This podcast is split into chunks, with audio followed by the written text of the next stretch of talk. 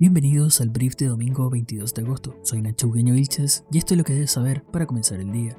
Yasna Proboste será candidata a unidad constituyente tras primaria con cerca de 150.000 votos. Con una limitada participación, la senadora demócrata cristiana obtuvo el 62% de las preferencias en la consulta ciudadana de su coalición, que estuvo marcada por la autocrítica y lamentación de haber sido el único conglomerado incapaz de participar en las primarias formales. Desde Vallenari buscando crear una imagen distanciada del partido que representó en la papeleta, la presidenta del Senado señaló que abrirá la moneda al Chile de verdad de las regiones y las comunidades. Paula Narváez alcanzó un 27% de los votos, mientras que Carlos Maldonado obtuvo el 12,4% de las preferencias. Si bien a la hora del cierre de la jornada el conglomerado no transmitió números exactos, se proyecta que se acercan a las 150.000 personas, equivalente al obtenido por los candidatos que menor votación sacaron en las primarias del servicio electoral.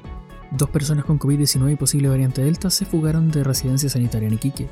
Según comunicó el Seremi de Salud de Tarapacá, escaparon en forma violenta del recinto y se encuentran bajo encargo de búsqueda por parte de carabineros. Los individuos corresponden a un hombre de 21 años y una mujer de 27. Ambos dieron positivos al test PCR al que fueron sometidos de la residencia sanitaria y podrían presentar mutaciones correspondientes a la variante Delta.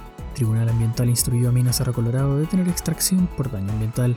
La Corte ordenó BHP, los operadores del yacimiento de cobre ubicado en la región de Tarapacá, la paralización de extracción de agua subterránea desde Lagunillas, una fuente de agua que es utilizada para potenciar la falla minera de cobre. La medida cautelar tendrá duración de 90 días y comenzará en octubre, tras recibir una demanda por trabajar sin medidas de mitigación y compensación en el lugar, que son obligatorias para la autorización de funcionamiento de la mina. BHP señaló que evaluará cursos de acción para cumplir las medidas que se dispongan por el tribunal. Reino Unido aprobó fármaco para prevención y tratamiento de COVID-19.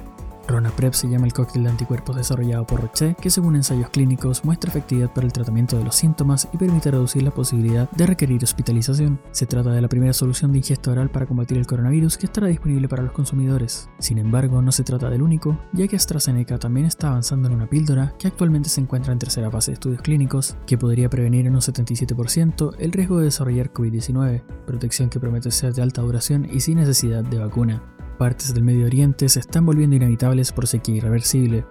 La región que en las últimas semanas ha estado en la incertidumbre tras la caída de Kabul, además ha enfrentado altas temperaturas que son consideradas no aptas para la vida humana, y también su mayor sequía registrada hasta la fecha. Particularmente Irán, Irak y Jordania han secado varios lagos completamente.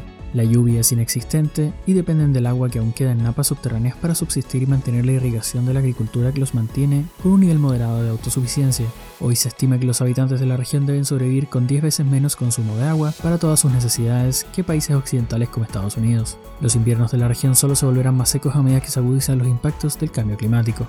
Esto ha sido el brief de domingo. Si te gustó lo que escuchaste, suscríbete a este podcast en tu plataforma favorita para comenzar todos los días informado. También puedes encontrarme en Twitter e Instagram como Ibugueno. Y aquí nos encontramos de nuevo mañana